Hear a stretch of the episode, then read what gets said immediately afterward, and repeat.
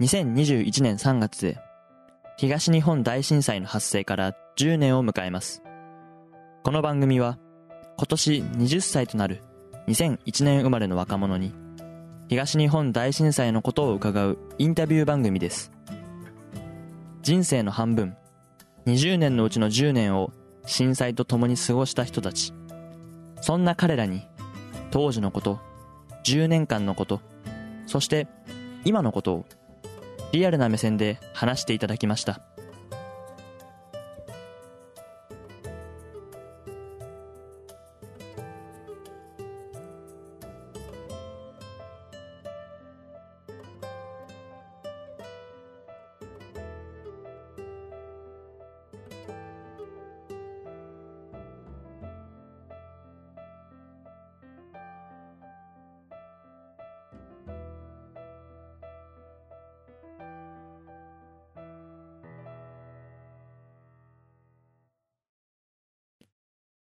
こんにちはラック Q です20分の10今回のゲストはなっちゃんにお越しいただきましたなっちゃんこんにちはこんにちは、なっちゃんです。私は福島県の中通りにある郡山市福山町出身の人です。はい 人です人です。はい。えっ、と、今回はね、20分の10のえゲストとしてお越しいただきまして、えー東日本大震災についてインタビューしていきたいと思います。はい。えっ、と、まずはですね、早速なんですが、震災2011年の3月11日の発生当時のことって覚えてる？その地震が揺れた時の記憶って。ああ、未だに覚えてますね。はいはいはいはい。どんな感じだったか。私はちょうど小学3年生ぐらいかな？で、うんうん、うん。ちょっと学校にいたんですね。小学校に。あはいはい。で、その日はちょうど私が日直？覚えてます？日直。うんうんうん 日直のあの、黒板とかいろいろやるやつ、そうですそうですで日直の当番で放課後ちょうど学校に残っててで半分ぐらいの生徒は、まあ、下校をしてるんですけど私はその日直の仕事があって学校に残っててうんうんうんでちょうど、まあ、椅子に登って黒板を消してたところで地震がはいはいはい来ましたね地震が来てうーん。あの時の。地震の大きさには、まあ、すっごくびっくりしましたああ、そうだね。びっくりしたっていうか、そっか。黒板の作業をしてた教室で揺れ始めたんだ。そうだからまあ椅子グラグラだから自分もよろけるじゃん それで、うんうん危ないね。であーってなってでちょうどその教室には先生もいたので、まあ、うんすぐにこう指示してくれてとりあえず机の下に隠れてっていう風に言われてあもうまあ残ってる56人の生徒でもあたふたしながらとりあえず机の下に潜って、あ、うんうん。で収まるのを待つんだけど結構長かった。自分の中ではすごく長く感じたのその地震の、うん、まあ俺も長く感じた感じた。でこんなに大きい地震も初めてだしこんな長いのも初めてでこう机に隠れながらちょうど習字とかが教室に飾ってあったのかな？上。うんうんうん。それとか全部こう飾ってあるのが落ちたりとか。うんうんうん。いろんなものが落ちたり外れたりするのを見てうんうん。それと同時に放送が鳴って、まあうんみんな学校内にいる人は校庭に逃げてくださいっていう風なアナウンス流れて、こうみんなでこう泣いてる人もいれば、なんかまあふざけてる人もいたりとか、うん。でもみんなでもおどおどはしてたから、ああ。その時はだって放課後だったんだよね、うん要するに。だから帰ってる人もいたっていうことそう帰ってる人もいたね。ああ、じゃあ先生とかさ、人数が何人で足りてるとか分かんないよね。そうなんだよ。なんかそう、教室に残ってる人、学校内にいる人のね、人数とかも把握してないから、ああ、ああ、ああ。でもすごい冷静だった、その時、校庭に、逃げて逃げてって言ってる時の先生だったり、こう並ばせて、一応誰がいるっていう確認する先生方はなんかすごい頼もしかったねああ、そうなんだ。すごいね、うんやっぱり。うんうんうん。そっから、まあ、校庭に集まってからどうしたの？それからは先生方がもう残ってる人たちの親にこう電話をかけて。くれて、まあなかなかつながらないまあ2時とか3時ぐらいだから、あ、まあ家に親がいなかったりとかっていう子も多くて、現に私の親友も、まあ、学校に行って一緒に校庭に逃げてきたんだけど、あ、そうなんだ。こう、まあ、その子はもうまあすごい泣いちゃって過呼吸になってもう私もどうしたらいいかわからないぐらい先生もどうしたらいいかわからないぐらいになっちゃって。大丈夫大丈夫って言ってあげてるんだけどなっちゃんも落ち着いてはいたんだ。私も結構その時は落ち着いてた。なんでかわからないけど怖いなっては思ったけどだから多分そんなにえこんなこと起きるの？ぐらいで思ってたのかもしれないねでそその親友の親はもう連絡取れなくてうん。でもちょうど私の親とは連絡が取れたのでうん。もうお母さんは家から自転車で あなっちゃんのお母さんもね。そう私のお母さんは自転車で迎え来てくれて、はいはい。まあ、親友と一緒に帰って親友の家に送り届けておばあちゃんとか。あ親友の子も一緒に引き取ってそう。一緒に帰ったんですそう。でおばあちゃんとか親友の子の家にはいるので届けて。ああはいはいではい。私は家に帰って。そしたらもう家はもうボロボロ。うんうんうんうん。もういつもと違うみたいな。ドアもねなんかちょっと私の家昔っぽいからあのガラガラってこう開ける式のああはいはい。引き戸だったわけね。引き戸じゃない。なんていうのあれあれ？引き戸？ガラガラガラ。いやわかるよ。あんたが言うガラガラ。ガラって言う横に開けるやつでね、そう。あの田舎のおばあちゃんとかそうそうそうそう。鍵かけずに出ちゃったそうそうそう。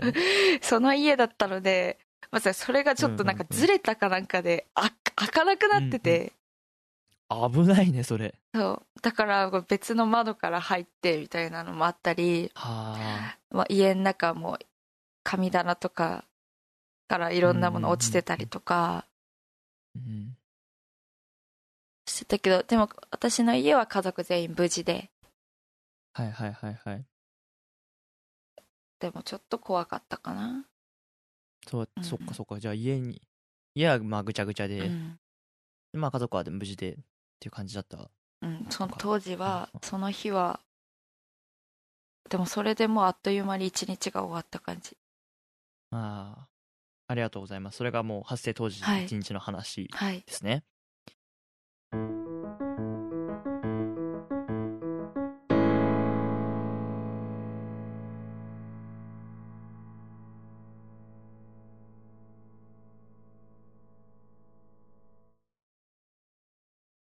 はい。じゃあちょっと次の質問に行きたいと思います。まあそれからね、震災当日が、まあ発生とその一連の流れがあって、とりあえず一回落ち着いて、まあ寝寝たり食べたりとかしたと思うんだけど、うんまあそっから一週間ぐらいでの記憶とか出来事とかで印象に残ってることありますか？印象に残ってることはなんだろう特にそのその震災があった11日の次の日うん。に、はい。まあ、親がちょっと外どうなってるか見て見にこちょっと歩ってみようかってなって、はいはいはい。買い物がてらちょっと外に出たらうんうん。まあいろんなものは倒れてるしはあ、はあはあはあ、でもとりあえずちょっと家から近い区にあるコンビニに行ったんですよ、うんうん、うん。そしたらコンビニまずもう電気はついてないんですね停電してるのでうんうんうんうん。でいろんなものは、まあ、ちょっとは片付いてるけどなびなんかまあいつものコンビニではないんですよ、まあ、いろいろ壊れたり、まあ多分お酒とかがこわあの落ちてるからちょっと匂いもしたり。ああ、そっかそっか。割れてたりね。そうそうそう。まあ、そこら辺片付いてはいるけど匂いとか、うんうんうん。でも棚がもうすっからかん。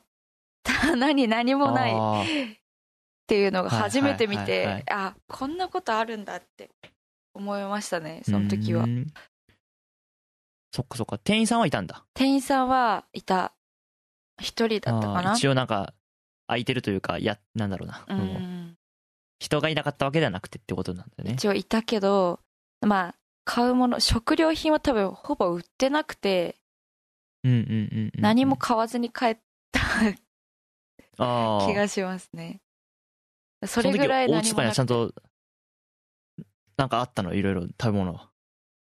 あったんです。あ、それは良かったよね、一応本当にね。一応本当にちょうど親が買い物して帰ってきた時に地震が起きたらしくて。はあはあはあなのでちょう、どあ。と家にあったものとかでああんまり食料には困らなかったんですけど水が出ないとか、そういうのは何日、うん、ちょっと何日かあったりそっかそっか。で給水車とか頼った？私のところはでも2日1週間も経たないうちに水とかは出てたのであ普通に水道。道から出るようになってたのでうんうんうんうん。そこまではいかなかったですけどなんだ。でも近くに住んでる人とかでもその避難所に行って暮らしてあちょっと過ごす1週間とかそこにいるっていう人も中にはいました。あー。あー。だからじゃあもはうその私の町のちっちゃい地域の中でも結構バラバラだったかもしれない、私の家は大丈夫だけどそのちょっと離れた家だと全然水出ないとかああ、なるほどね。そういうのがあってとりあえず食料はまああって、なんとか食べたりはした。まあ食べたりっていうか、まあそんなに通常、いつも通り料理は 多分できなかっただろうけど。うんうん。もううんそこまで大変な思いはその時はまだしてなかったかなうーん。他になんかありますか？記憶、残っ、記憶というかね。その、生活の中で思ったこととかの残ってること。生活の中だとなんだろうななんか絶対寝る時に防災グッズとか置いたりしないじゃん置いてなかったんだけどうんうん。まあそうだね。そ地震が大大きい。関係ないとね。そうその日からはもう枕の隣に置いていついつでも逃げれるようにああ、その非常用持ち出し袋みたいなやつってことそうそうそうそもともと家にあってでも、それなんかまあ奥にしまわれてたんだけどそれをもう出してき,、出してきて食料とかライトとかが入ってるやつを枕の隣に置いて、ですぐ逃げれるようにしたりとか、ああ、そういう風にうん。変わったんだね。うん。寝る時のスタイルというか、まあそういうグッズを置くようになったと。うん、へえ。なるほど。で、まあさっきちょっとその冷静だったって話をしたんだけど、うんあなっちゃんがその発生当時冷静だったっていう話をしたんだけど、その後はなんか感情に変化はあったりした？そういう。その、うん例えばね、だ停電してるとかさ、まあ断水もちょっとしして、で、あとコンビニがね、空っぽになってたっていう話も今してもらったんだけど、その時はあんまりうん。怖くなかったかな。なんかちっちゃかったっていうのもあるけど。まだそのニュースとかで騒がれてるのは見てたけどはあ、はあはあはあ、まだ自分はまだ地震しか経験してなかったからそんなに怖くなくて。はあ。津波とか原発の映像を見てうんうんうんうん、えこんなことが起きてるの？って思ったけどなんかまあ今までこうその生きてきてその津波なんて見たこともなかったからうんうんうんこんなこと起きるの？ぐらいな感じでなんか現実になんか受け止められなくてっていうのもあってそんなにあーもう怖いとかああ恐怖を感じるようなことは生活の中ではそんななかっただそんなになかった。その時は。うん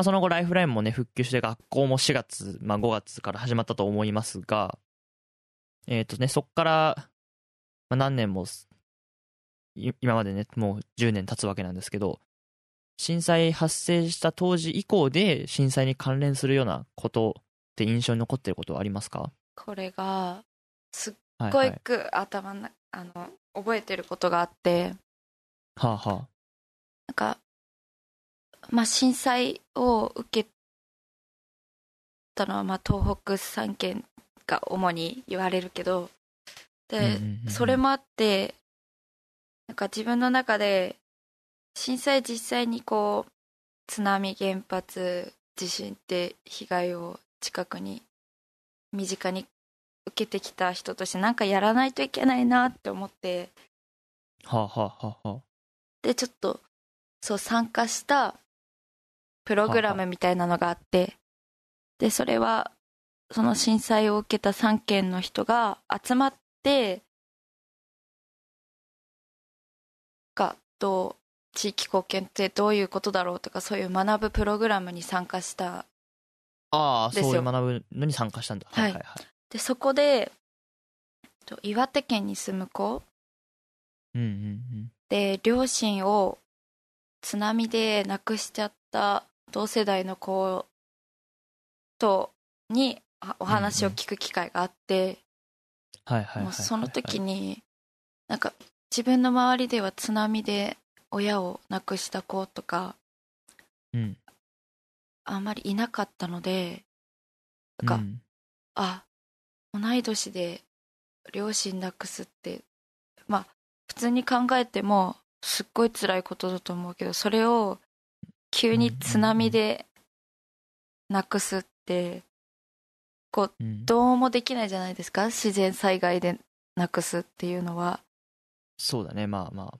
だからその話を聞いてだからその時になんかあこれ受け止めないといけないんだなって思ってあの震災を受けたっていうこ事実を。うんうんうんうん。でもその時にでも本当にその子の話でもう涙出るぐらいうんうんうんうん。辛い思いしてきたんだなって思って。はいはいはいはい。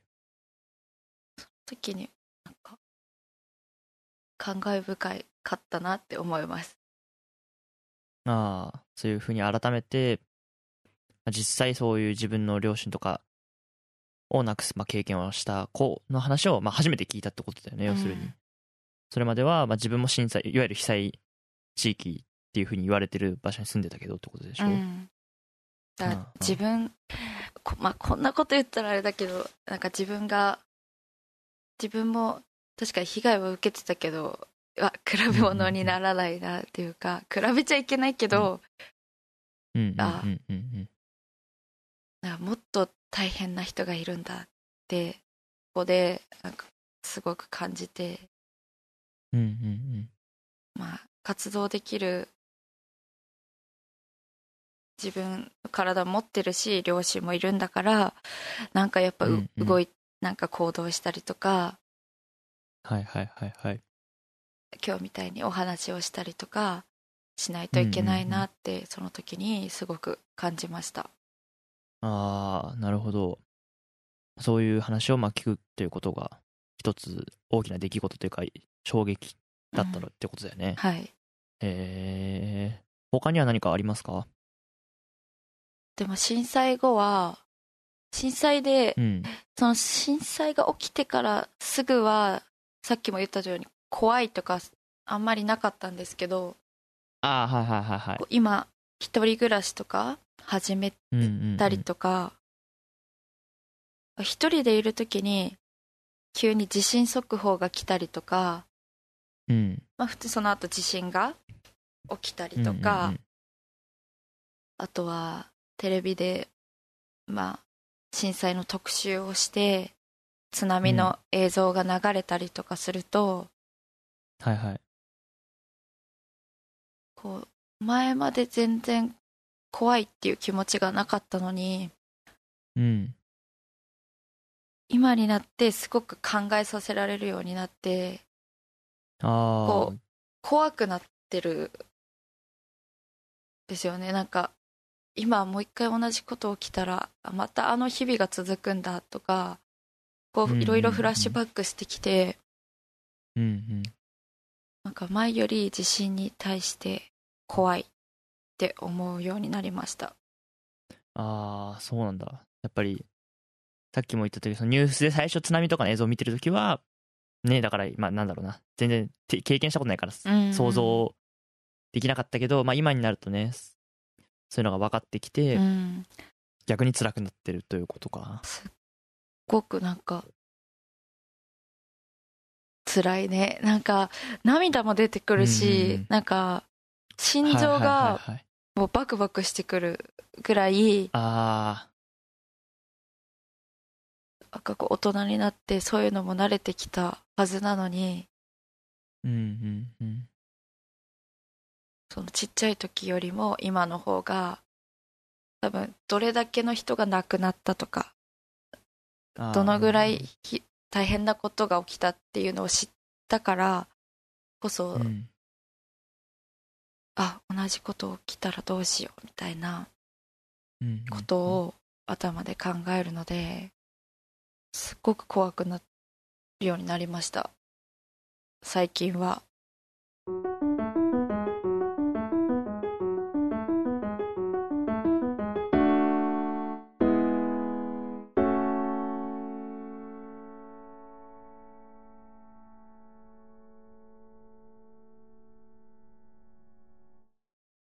じゃあ、えっと、最後の質問に行きたいと思います。まあ、ここ1年ぐらいというか、えー現状ですね。で、震災を普段生活の中で意識したりとか、最近何かか変わりがあったりとか、思うこととかありますか？現状最近思うのは、うんうんうん。まあ、やっぱり震災のイメージは薄れてきてるのかなっていうふうに、ああ、はいはいはい。みんなのうん。中に今はもう新型コロナウイルスが大きすぎてああ、うんうんうんうん。それもあるし10年経つっていうのもあってうんうんうん。あのこの東日本大震災自体ちょっと忘れられてきたのかなってうんうんうんうんうん。感じたりはしますでもなんかプラスっていうかちょっといい意味でとなんか福島県だと原発の、まあ、原子力発電所の悪いイメージがあったと思うんですけどうんうんうんうんそれもなんか悪いイメージはなくなってきたのかなってもその薄ああ。忘れられてるとっうんうんて言っていいのかなそうなくなってきたって言っていいのかわからないけどああ、なるほどね。そういうことな。逆に昔、昔というか前は、その震震災の後というか、えっ、と、原発が悪い、原発は危ないみたいな、そういうイメージを持たれてるんだなっていうふうに感じたことはあったの？あと実際にうんうんうん。なんか自分もどっかでこういう自己紹介とかをしたりするときになんかやっぱ福島県出身っていうことに対してちょっとこう言ったらえ放射線危なくない？この人に近寄りたくない？とかなんうんうんうん。かそういう風ないじめがあるって聞いた結構話題になってたからあ、そう思われたらどうしようって思って言われ言えなかったんですよずっと。なんかああ、そっかそっか。どっか自分がその福島出身ですよっていう話をね。でもだからそのイメージその悪いイメージがなくなってきたなって思うのと同時にだから今も大学でこう自己紹介とかをするときに、昔はこう原発とか津波とかって思われるから言えなかったけど今は普通にそういうのも考えずに福島県出身のなっちゃんですって言われるのでああ。なんか気にしなく自分自身もそんなに原発があったからとかっていうふうに気にしなくなったなっては思います。であーで周りの反応も別に当然原発の話をしてきたりはもう最近は全然してこないってことなのかな、全くないですね。前はいはいはい。はそう前だと多分言うと震災大丈夫だったとか、まあ、それこそ被害受けたとかこう聞き返されることとか、あまあ、あと時々はまあ原発どんな感じなのとかそういうのもうんうんうん。聞かれてたけど今はその震災に関することをこう福島県出身って言って言われることもなくなったしうんうんうんうんうん。普通に福島の鉛とかああ。行ったことあるよとかそういうふうに言ってくれる人が多いので。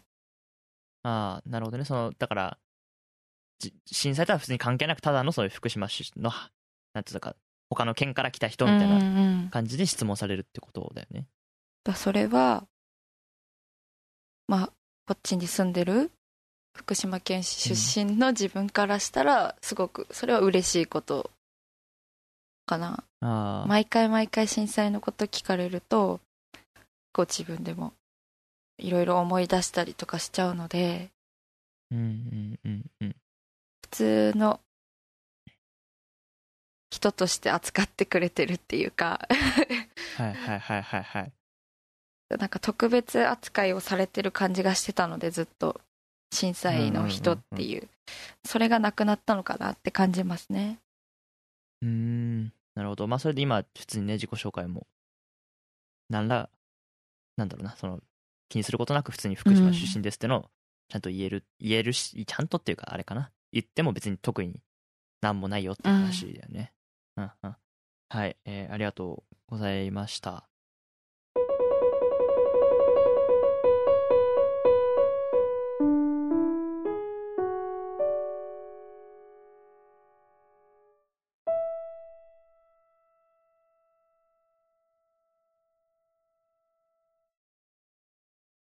はい、えーというわけで、えー今日はね、なっちゃんを、福島出身のなっちゃんをお呼びして、いろいろ震災のことを聞いてきました。でね、この番組は2001年生まれの人に、2000あ2001年に生まれて、2011年に震災を経験して、そして今年2021年に成人するっていう、まあ、そういう流れの中でインタビューを、えーしてるんですけれども、まあ、このね、番組のコンセプトでもある、要するに震災がっていう震災が起きてから人生の半分じゃないですかその折り返しというか、そういう中でまあ10年経つんですけれども改めてどうですか、まあ、今回こういうふうにお話ししたりしたことも含めて10年経ちますが。なんか今これこういうき企画を作ってくださって、もう一回こう考えることができて正直自分も忘れてたちょっと震災のことを忘れてたのでうんうんうん。なんかやっぱ忘れちゃいけないことだなって改めて思ったしこう震災を経験した私たちはもう次に起こるかもしれないなんかお出来事への備えがきっとできるはずだけどそれをうん。未来にいる人にも同じこと言えるっては限らないとは思うんですよ、はいはいはいはいうん。でも未来の人が震災の恐ろしさを知らないでずっといるって思うとそれは怖いなって感じるのでうん。こうやっぱ実際に経験した若者私たちがなんかもっと伝える機会を前よりも増やしていかないといけないんじゃないかなってうん。感じました。はいありがとうございます。ありがとうございます。はい。というわけでね、今回はなっちゃんに、えーお話ししていただきました。えー今日はね、本当にありがとうございました。こちらこそありがとうございました。